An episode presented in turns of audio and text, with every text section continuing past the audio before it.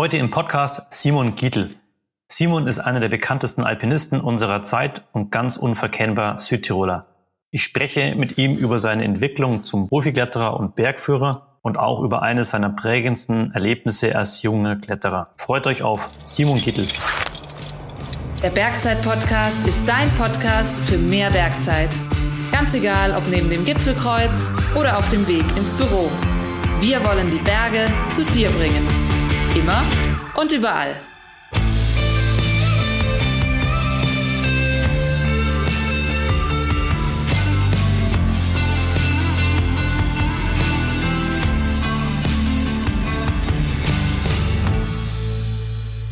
Simon, herzlich willkommen im Bergzeit-Podcast. Hola, Christa. Simon, unsere Terminfindung war ja nicht so ganz einfach und noch heute warst du wieder am Berg unterwegs.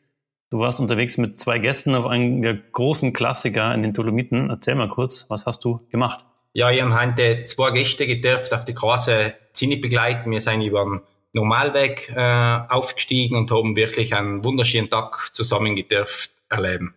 Das hört sich gut an. Und jetzt lass mal den Abend noch ausklingen mit einem schönen Podcast.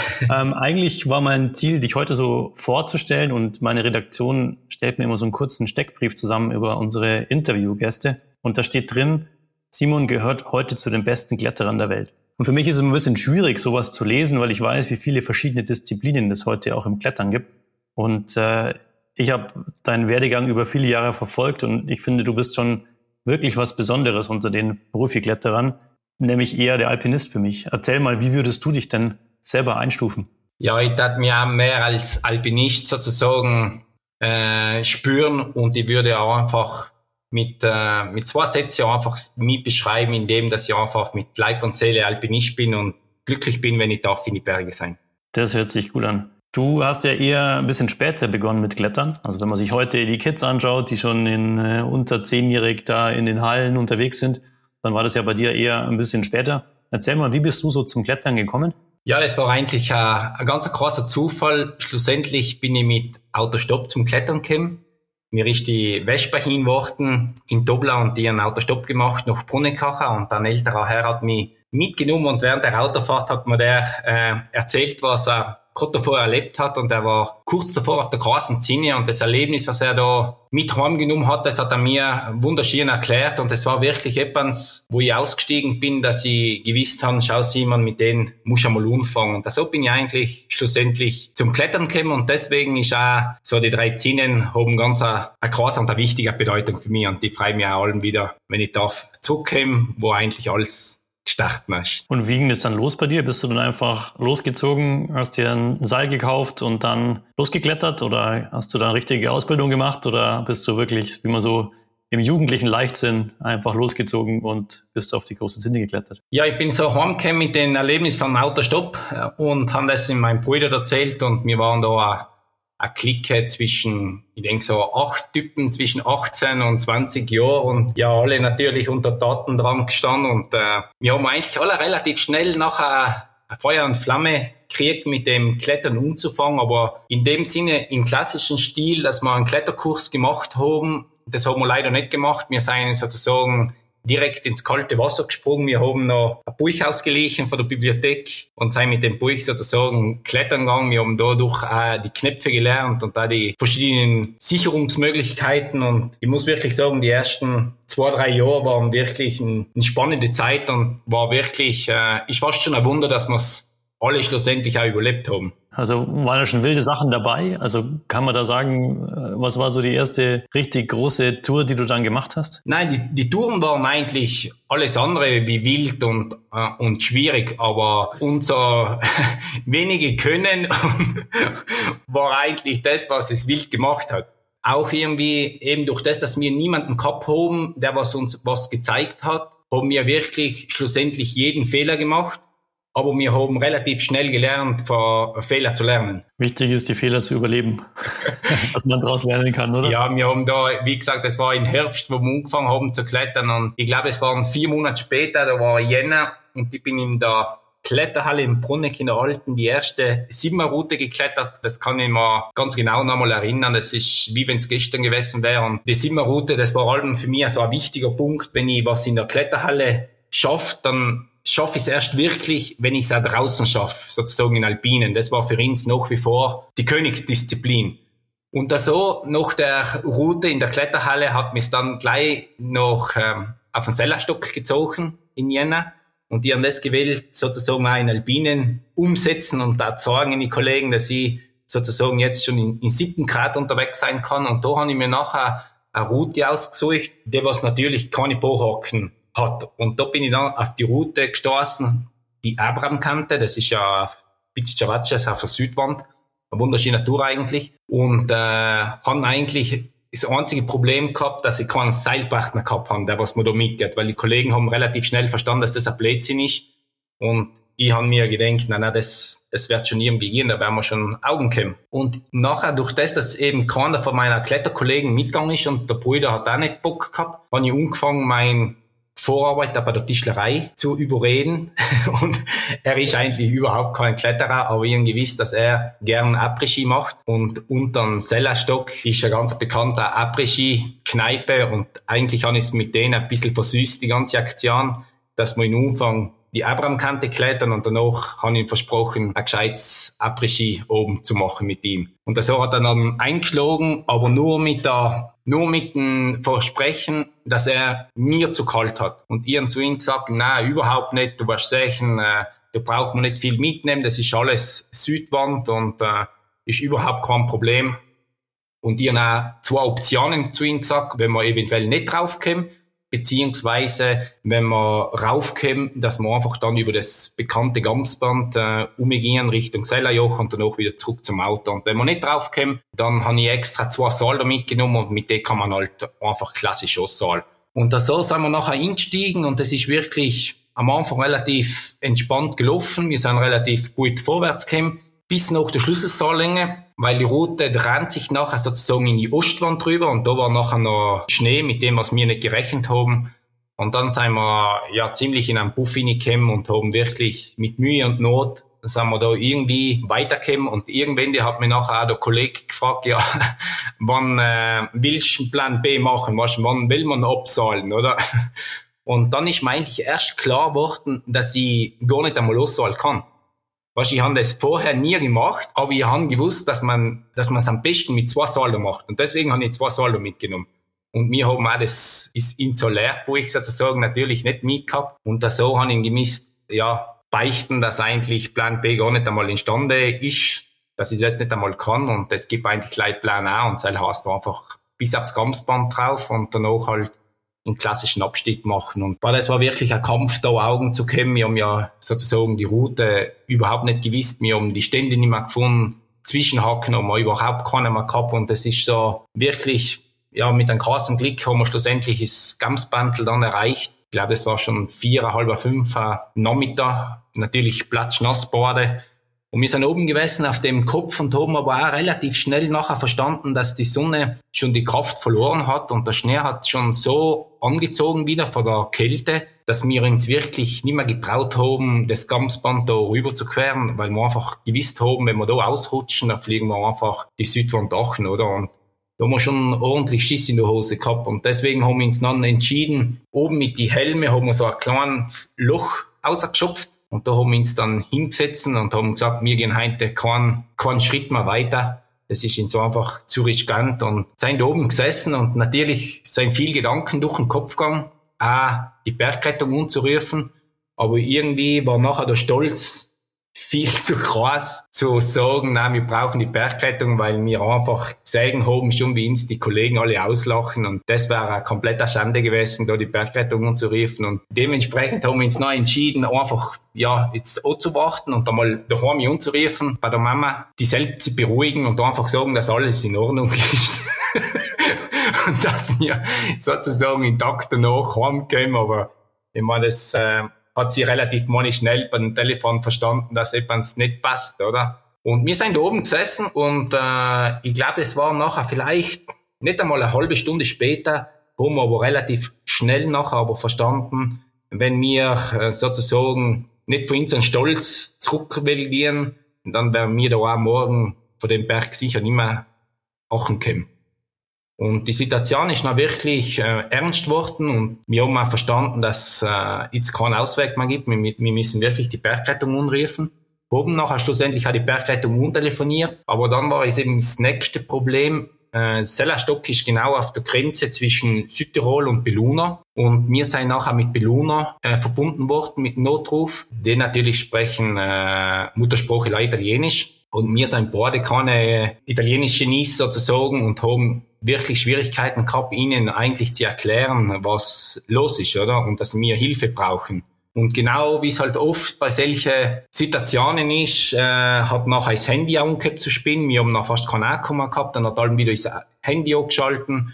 Und dann war das wirklich eine, eine mühsame äh, Situation, da überhaupt Hilfe zu kriegen, bis ins nachher eigentlich Eppans noch eingefallen ist, dass man gesagt haben, jetzt rufen wir einen Kollegen und fragen einfach, ob er kennt, die meinen Brüder Bescheid sagen, dass wir da ziemlich ja, in, in einem Buff drinnen sein und dass er uns sozusagen in Notruf in Südtirol äh, aussetzt, oder? Dass uns ins holt. Und derjenige hat aber noch nicht abgehabt, dann haben wir ihm ein SMS geschrieben und erst nach, ich glaube, eine Stunde, eineinhalb Stunden hat er eigentlich das SMS gelesen und dann ist eigentlich die ganze, ja, Notrufsituation so ins Rollen gekommen und schlussendlich haben sie uns dann, meine, nach Mitternacht haben sie uns dann von den Gamsbandel zum Glück geholt und da war wirklich, da mal echt ganz krasses Glück gehabt. Ich weiß noch, weil der erste Bergretter zu uns gekommen ist, der hat uns äh, ungeschrien und mir haben uns gedenkt, lass uns einfach schlafen, was gestern uns auf den Sack da, oder? Weil es war wirklich so fein geworden, dass du da einfach nebeneinander hingeschlafen warst. Und was habt ihr daraus gelernt? Ja, ja, der Kollege hat schlussendlich ja mehr oder weniger das Klettern aufgehört nachher, weil er hat gesagt, er muss äh, einen Hof übernehmen und bei solchen Aktionen will er nicht mehr dabei sein, weil es einfach, wenn das so weitergeht, wird er nicht alt werden in dem Sport. Und ich habe eines gelernt und das ist eines der wichtigsten Sachen gewesen, was ich gelernt habe und selber wirklich mir Gedanken zu machen, viel mehr wie ich von einem Berg runterkomme egal wo ich bin, wie ich raufkomme. Das heißt, äh, man kann sich das so vorstellen, wenn ich heute eine Tourplan beziehungsweise auch mit Gästen unterwegs bin und ich eine Route plane, was ich nicht kenne, dann informiere ich mich wirklich oder äh, muss ich raufkommen.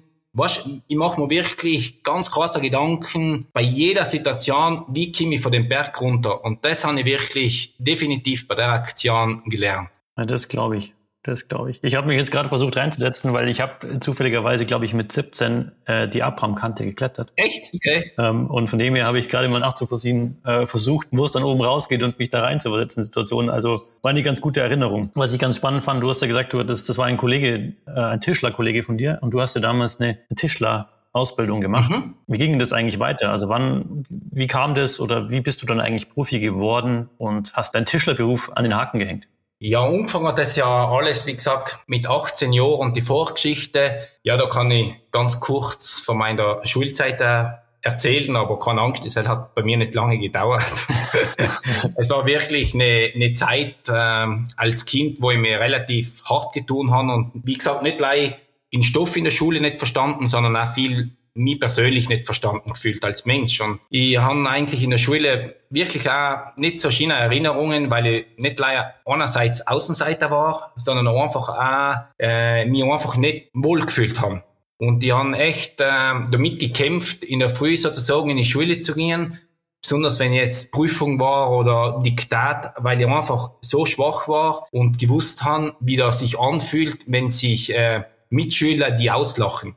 Und äh, der Sport, eben der Turnunterricht, der hat mir in der Zeit ein extremes Selbstvertrauen geschenkt, dass ich einfach verstanden habe, im Leben gibt es etwas, was äh, für mich bestimmt ist und wo ich vielleicht nicht unbedingt der Schwächigste bin. Und besonders eben auch also bei Gruppenarbeiten in der Schule, wo ich allem der Letzte war, dem was sie ausgesucht haben, weil einfach keine andere Möglichkeit war, oder? Das trifft dich natürlich als Kind schon genau da, wo ich schlussendlich auch am schwächigsten bist. Und das sind Erinnerungen und Erlebnisse, die prägen dich schlussendlich schon ein Leben lang, denke ich. Und jetzt auf den Punkt zu kommen, was du mir die Frage gestellt hast, Du kannst dir vorstellen, wenn du jetzt sagst, ich bin dann von der Schule raus, weil ich einfach verstanden habe, das ist nichts für mich und haben dann sozusagen eine Lehre gewählt einschlagen und für mich war ganz wichtig, dass ich eine Lehre einschlage, wo ich auch Ende des Tages sehe, was sie gemacht haben.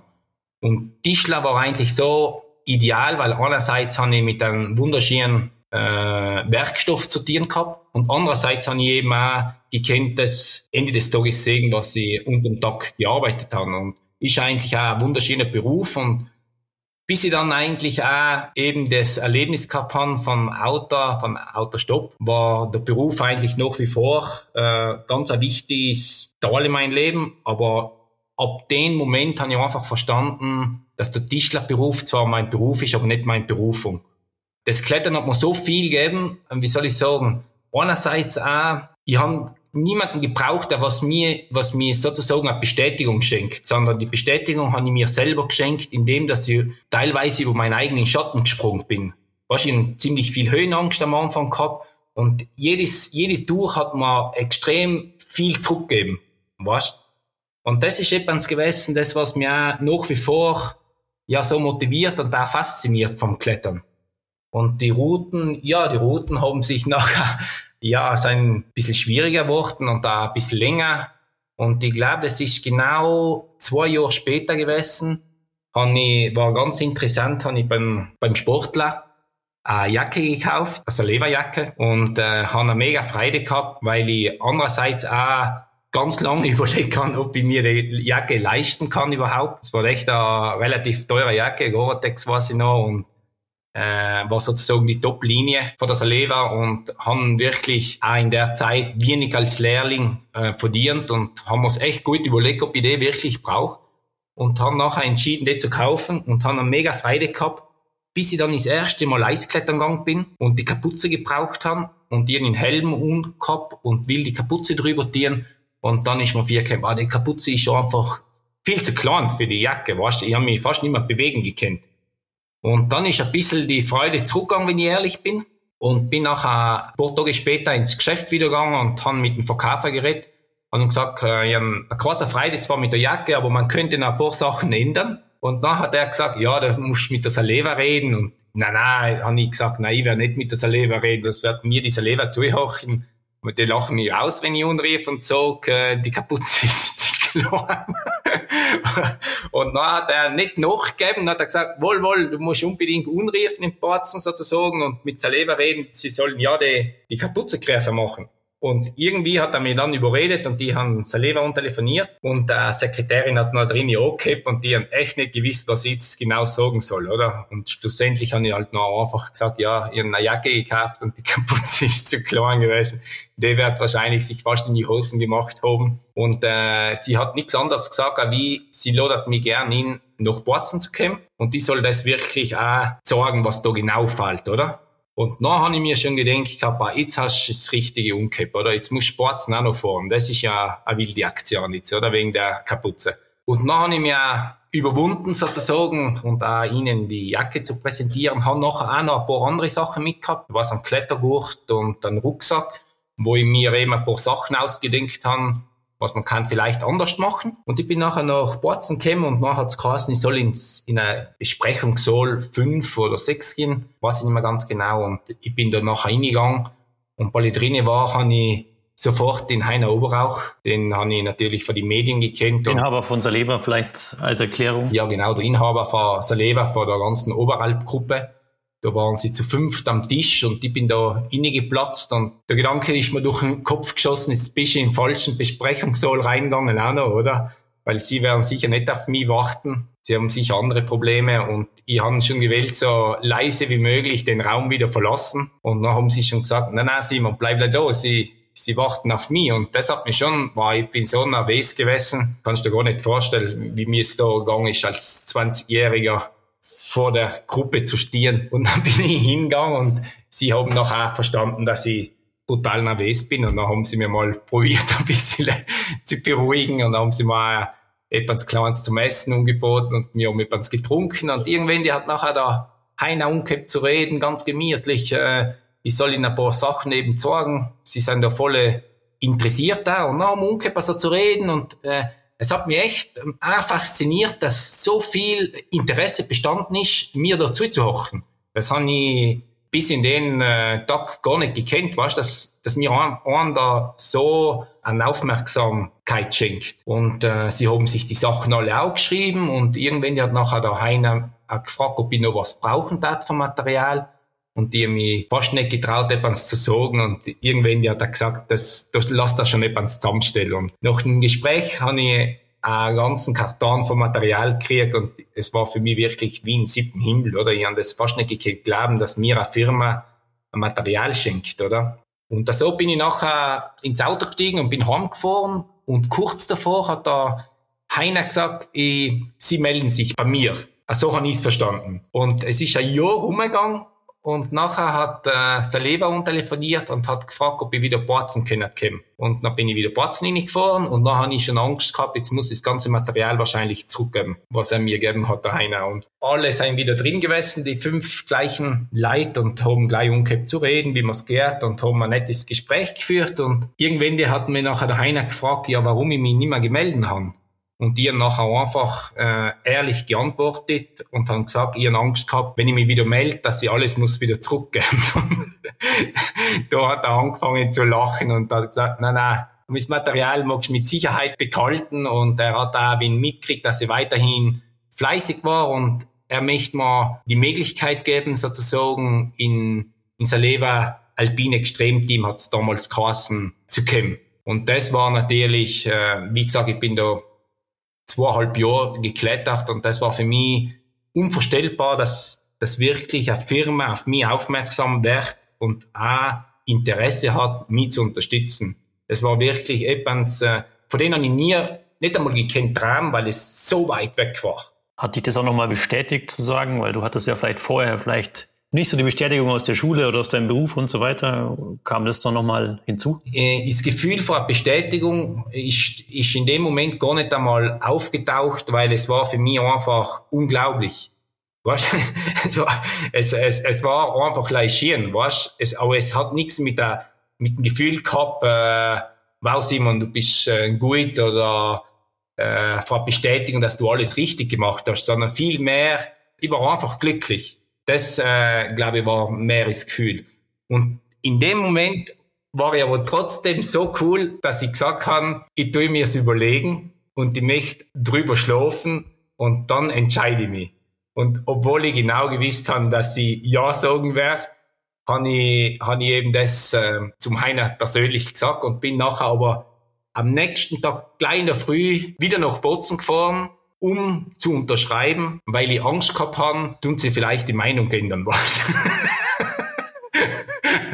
Und deswegen habe ich das gewählt, trotzdem so schnell wie möglich hinter mir bringen, ja. Verstehe. Und seither bist du, seither bist du in Kontakt und im Austausch ein Athlet von Saliba? Ja, jetzt wären es 18 Jahre schlussendlich und da in dem Moment mit Sicherheit nicht verstanden, welche Chance mir da Saliba gibt. Definitiv. Das war wirklich ganz eine krasse Chance und ich habe sie genützt und bin mega dankbar. Sie sind mittlerweile 18 Jahre, sind, wir sind wirklich ähm, zusammengewachsen, wir haben Höhen und Tiefen äh, erlebt, äh, auch auf tragischer Weise, wo ich einfach verstanden habe, äh, dass ich bei Saleva nicht leider Nummer bin und dass sie mich wirklich als Person schätzen und unterstützen. Und das hat uns schon äh, sehr geprägt, nicht leider als äh, Firma, die was mich unterstützt, sondern auch ist sehr äh, intensiv worden und da richtig eine enge Verbindung. Kurze Werbung. Ich habe ein kleines Rätsel für euch. Was ergeben jeweils die ersten beiden Buchstaben von Sattler, Leder und Waren? Na? Sa, Le, Wa? Genau, Saleva. Vor über 88 Jahren wurde die Firma von Josef Liebhardt gegründet. Zu diesem Zeitpunkt stellt Saleva hauptsächlich Fototaschen, Rucksäcke, Lederfußbälle und Motorrad-Tanktaschen her. Alles natürlich aus Leder. So richtig in den Bergsport ist die Firma dann 1955 eingestiegen, nämlich mit der Entwicklung des Anden-Rucksack für Hermann Huber. Der spätere Saleva-Geschäftsführer hatte den Rucksack auf seiner Anden-Expedition dabei. Die Hohleisschraube ist heute Standard im Alpinismus. Wer hat's erfunden? Die Entwickler von Saleva. 1960 war das eine echte Innovation. Und dafür steht die Marke auch heute noch, für Innovationen im Bergsport. Ein gutes Beispiel dafür ist der Piuma 3.0 Kletterhelm. Er ist mit nur 175 Gramm der leichteste Helm, den Saleva in dem Bereich jemals entwickelt hat. Ich bin gespannt, was da noch so für Innovationen aus dem Hause Saleva kommen. Wenn du auch neugierig bist, dann schau doch mal in den Markenshop von Saleva bei Bergzeit. Werbung Ende. Wie kann man sich das denn vorstellen? War das für dich dann so der Einstieg in Profi-Alpinismus oder anders gefragt, kann man denn davon leben, von einem Sponsoring von Saleva? Nein, das ist dann ganz klar, das hat natürlich der erste Vertrag hat, äh, ist eigentlich äh, einfach ist gewesen und trotzdem für mich ganz was Wichtiges. Es war in der Zeit, wo ich ja sozusagen die Ausbildung zum Bergführer gemacht habe. Ich habe in der Zeit, in den zwei Jahren, in einer Bäckerei gearbeitet, äh, sechs Tage die Woche, drei Stunden.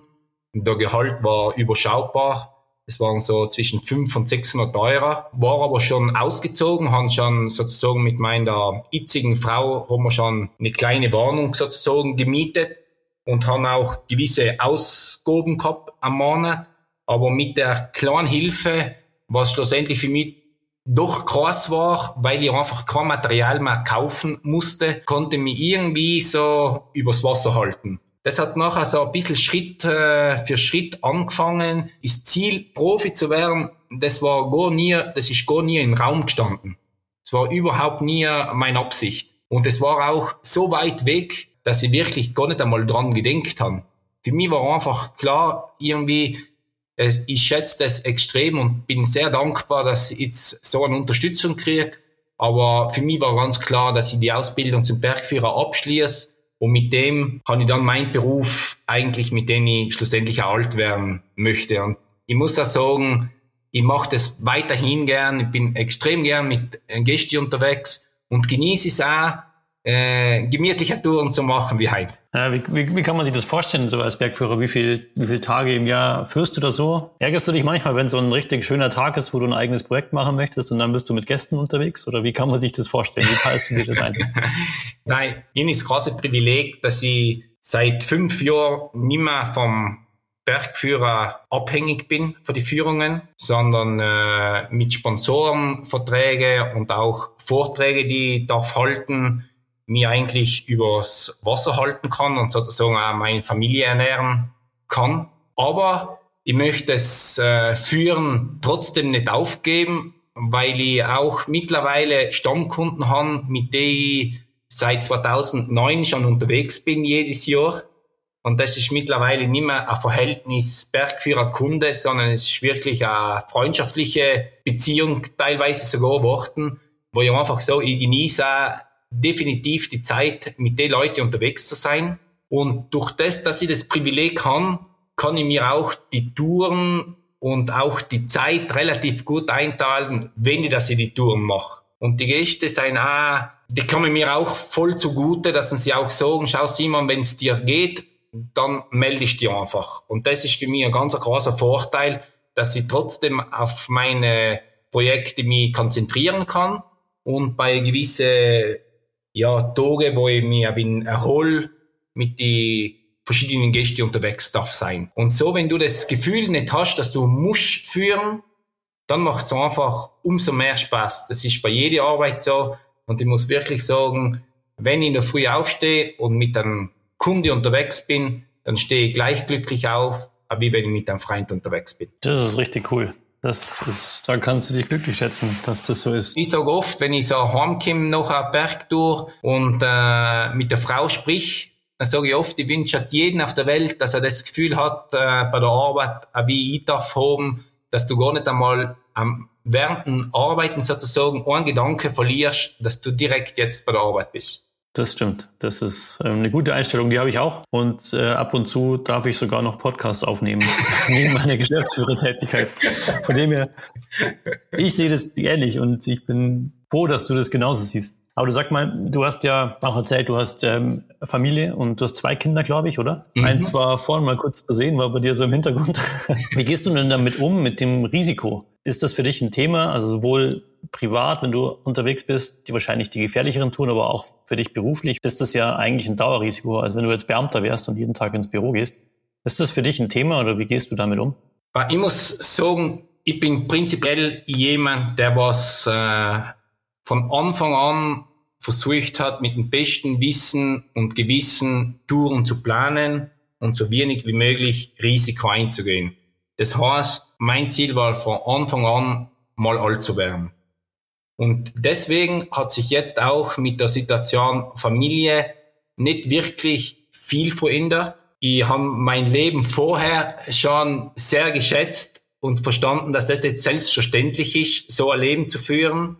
Und deswegen habe ich jetzt nicht das Bedürfnis, auf einen Stand einen Freund oder einen Haken mehr zu schlagen, weil ich weiß, daheim warten drei Menschen auf mich. Und klettern deine Kinder auch? Haben sie Ambitionen, äh, Bergsteiger zu werden? Mal ganz ein bisschen, aber ich bin da äh, absolut nicht, äh, ich möchte sie da absolut nicht in eine Richtung äh, drucken beziehungsweise pushen, sondern ich muss da echt sagen, da nehme ich ganz ein krasses Vorbild äh, sein meiner Eltern. Die haben mir ihren zwei ältere Geschwister und jeder hat gedurft seinen eigenen Weg einschlagen, ohne dass sie irgendwie Schwierigkeiten gemacht haben, Druck gemacht haben und irgendwie auch eben die Zeit zurückzukommen zu der Schule, wo auch die Lehrer oft zu der Mama gesagt haben, schau, äh, mit dem Simon wird es wahrscheinlich noch früher oder später Probleme geben und die Mama einfach das Selbstvertrauen gehabt hat, zu ihnen zu sagen, dass Simon wird schon seinen eigenen Weg gehen und dabei glücklich werden und zähle ich das, was zählt.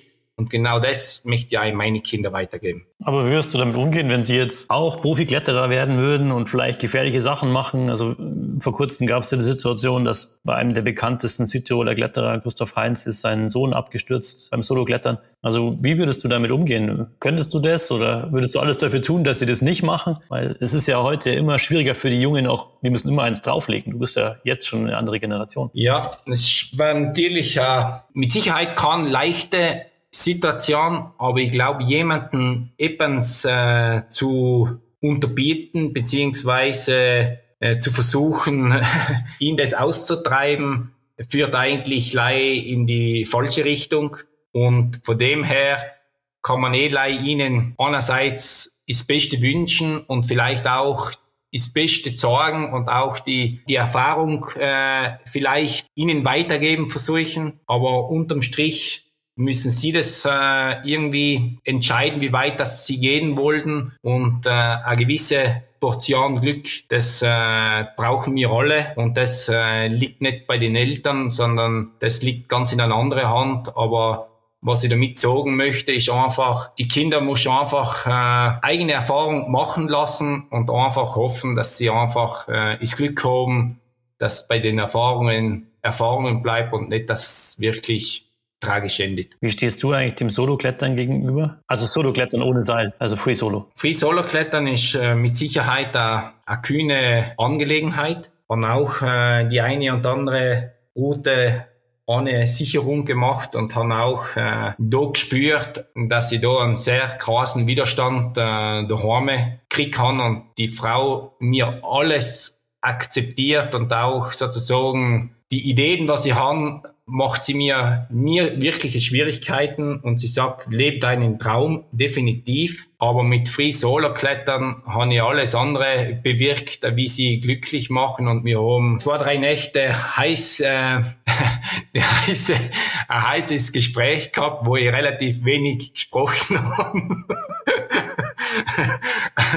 wo sie sozusagen das Wort übernommen hat und äh, haben eigentlich schon verstanden, dass wenn ich möchte, dass eigentlich zu Hause der Haussegen halbwegs grot hang, dass ich das eigentlich nicht soll praktizieren. Aber, aber kann man dann, kann man dann sagen, dass das eher für dich nicht die Zukunft ist, schwierige Free Solo Sachen zu klettern? Mm -mm. Nein, ich, ich bin, äh, auch prinzipiell jetzt nicht äh, der Frisoler ein Typ, der was äh, sozusagen sich auch mit denen definieren möchte, oder? Aber wie gesagt, die eine und andere Tour hat mich dann doch einmal äh, interessiert und auch äh, so weit ähm, motiviert, es zu probieren, beziehungsweise auch zu machen, dass ich sage, es war ganz eine krasse, intensive Erfahrung, die was ich mit Sicherheit nicht missen möchte. Aber es war wirklich eine schwierige Situation, das daheim irgendwie, ich wollte es eh nicht, dass die Frau überhaupt mitkriegt.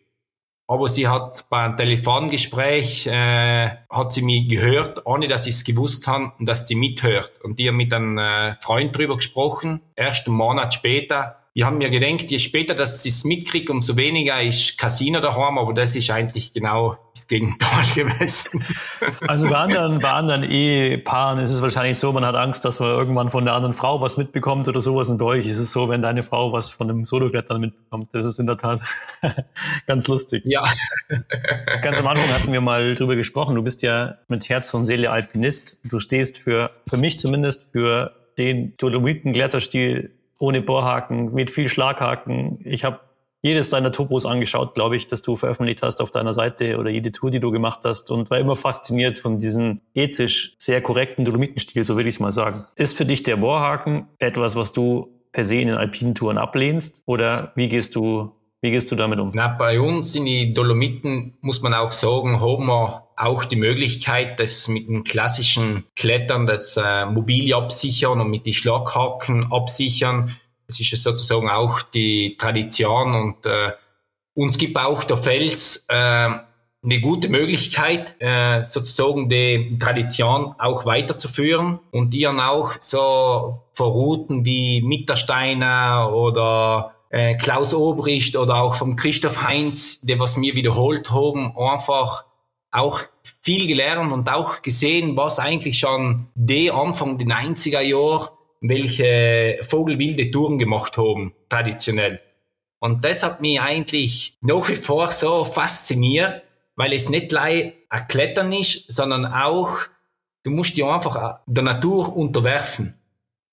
Du musst der Natur, entweder sie gibt dir eine Chance und du musst so ein bisschen die Nase haben, wo eigentlich die Möglichkeit besteht, für die hochzukommen. Und ich muss wirklich sagen, äh, eine Erstbegehung im, im klassischen Stil zu machen, hat für mich persönlich zum Beispiel noch viel in größeren Wert, äh, wie hinterher die Rohpunktbegehung zu machen.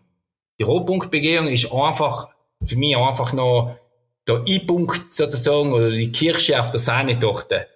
Aber die Torte an sich ist eigentlich die Erstbegehung, weil da ist, steht eigentlich so krasses Fragezeichen, ob du überhaupt auf den Gipfel schaffst. Weißt, ob du überhaupt die Möglichkeit findest, in dem Bereich die Linie bis zum Gipfel zu führen. Und die Möglichkeit beziehungsweise das Spannende würde ich mir persönlich nehmen, wenn ich jetzt wüsste, ich habe eine Bohrmaschine im Rucksack mit. Weil dann weiß ich genau, wenn ich es dran anlegen möchte, dann mache ich die Linie so oder so. Dann wird es nur die Frage, wie schwierig wird die Linie. Aber der Schwierigkeitsgrad an sich steht eh zweitrangig. Ja, das finde ich eine, eine coole Einstellung, muss ich sagen, nach wie vor. Aber würdest du sagen, dass diese Art des Kletterns und der Stil auch, den du jetzt gerade beschrieben hast, dass der eher weniger wird?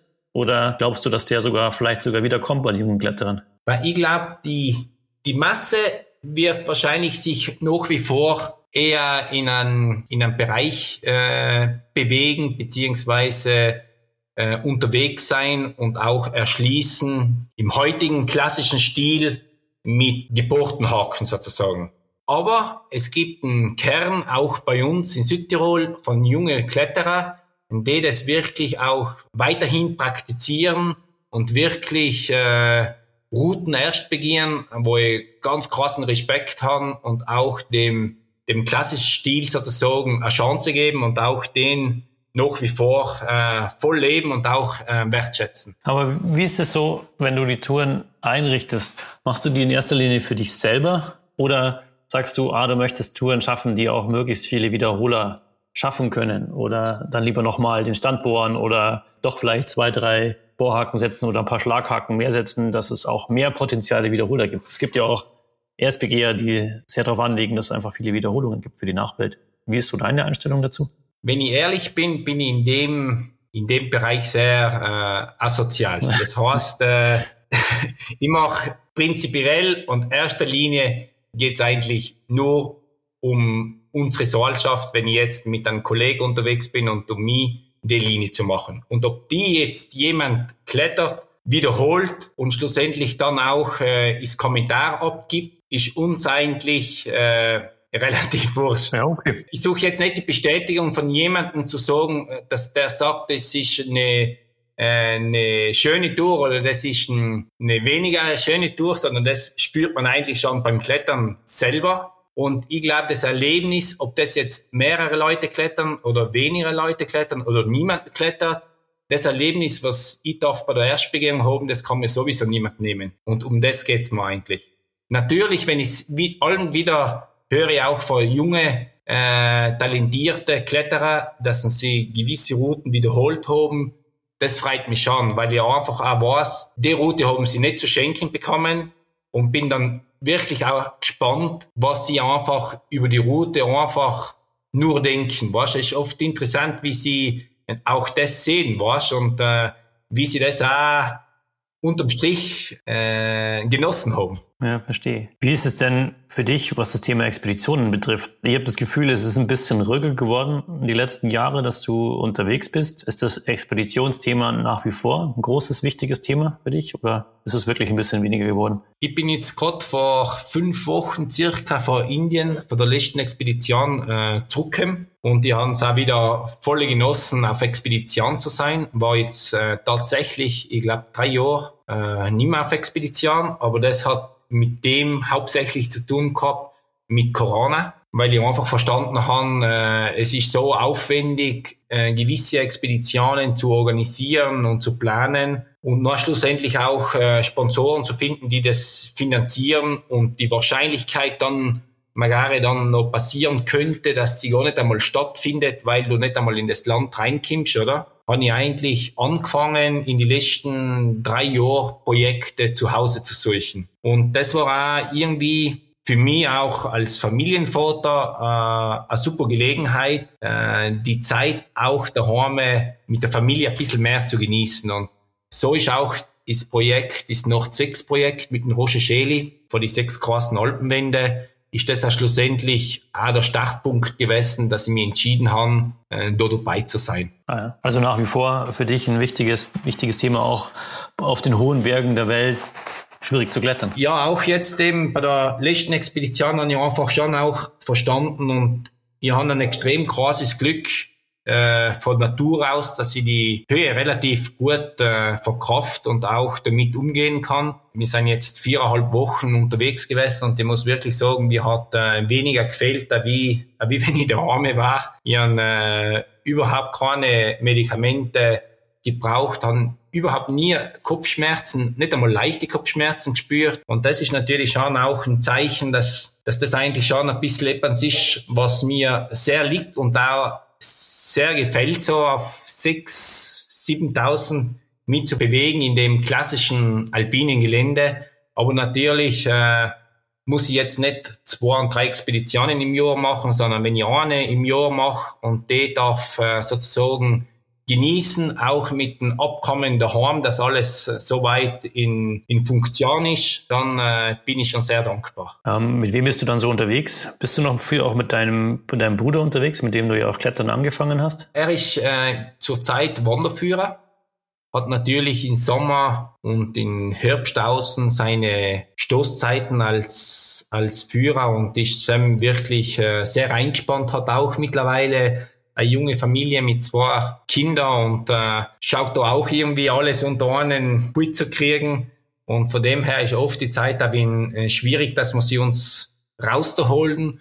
Aber es gibt allem wieder wunderschöne Tage, die was wir uns dürfen zusammen schenken und die genieße ich auch, weil schlussendlich ist mein großer Bruder und äh, wo ich wirklich eine Freude haben, und dann stolz haben, ihn zu haben. Kann man sich das vorstellen, wenn du mit deinem Bruder unterwegs bist, dass das so das Dreamteam ist, dass man sich da blind versteht? Also es gibt ja in der Geschichte der Alpinisten einen Haufen so Brüderpaare, ob das die Huber-Brüder sind, ob das die Remi-Brüder sind oder so, die äh, wirklich als Bruderseilschaft super erfolgreich ist. Ist das bei euch auch so? Weil ich glaube, als äh, Geschwister bist du einfach äh, sozusagen näher mal enger beieinander. Wir sein ja, wir haben ja schlussendlich, kann ich sagen, 20 Jahre ist Zimmer geteilt und äh, wir haben fast alles geteilt, bis auf die Frauen. Und äh, ich glaube, von dem her sind wir schon sehr zusammengewachsen und wir kennen uns auch sehr gut, würde ich sagen. Und so braucht man auch bei gewissen Momenten gar nicht einmal allzu viel sprechen, weil man eh genau weiß, was der andere momentan denkt und äh, wie er sich für richtig und für falsch entscheiden hat. Wie hat sich sonst verändert? Hast du noch viele Seilpartner, die so aus deiner Anfangszeit sind oder sind die alle so ähm, über die Jahre eher in dem Familienthema irgendwie untergegangen und hast du immer wieder neue Seilpartner suchen müssen? Oder also ich denke mir so, du das auf einem immer höheren Niveau und äh, meistens sind ja die, die dann mit angefangen haben, vielleicht nicht so gut oder kommen andere Themen und Familie und so weiter mit rein oder ist natürlich auch weniger Zeit zur Verfügung. Ist äh, definitiv äh, eine interessante Frage, aber wie du es schon ein bisschen versucht hast äh, einzuleiten, ist auch so. Als ich in, in der Tischlerei war, war es natürlich mit den Kollegen auszumachen, viel einfacher und man war viel mehr in Kontakt, äh, wie wo ich dann aufgehört habe, in der Tischlerei zu sein und sozusagen die normale Arbeit nachzugehen mit die acht, neun Stunden in der Tischlerei, weil wir haben dann alle schlussendlich auch äh, ziemlich ähnlich einen Feierabend äh, gehabt und sind nachher automatisch ja, unter der Woche sind wir zweimal klettern gegangen, ohne auszumachen. Wir haben uns einfach im Klettergarten getroffen, wer war, war. Und da waren wir alle meistens und das Wochenende sind wir zusammen klettern gegangen. Und nachdem, dass ich den Beruf auf den Nogel kennen kann, hat sich das relativ schnell verändert, weil ich einfach auch die Möglichkeit kriegen kann, unterm Tag unterwegs zu sein.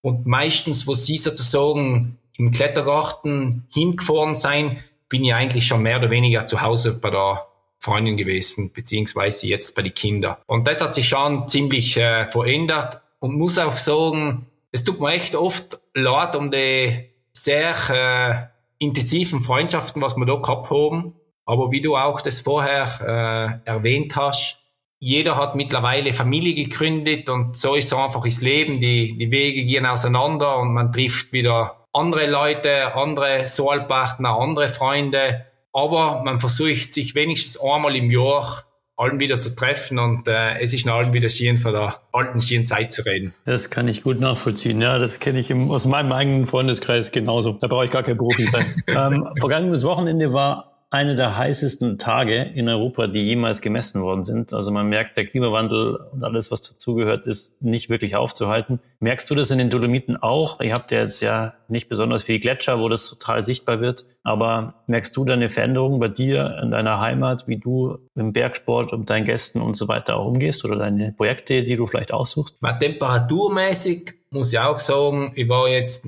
ich glaube, vor einer guten Woche am Großglockner und es war wirklich kaum zu glauben, dass du oben bei der Hütte in der Früh um, ich glaube, wir sind um 5 Uhr gestartet. Das ist auf drei, vier die Atlasruhe. Und du konntest einfach gleich mit so einem dünnen Pulli, ohne Handschuhe Richtung Gipfel gehen, gemütlich. Und danach wieder ohne eine Jacke anzuziehen, zurück zur Hütte und eigentlich noch fast zu warm gehabt.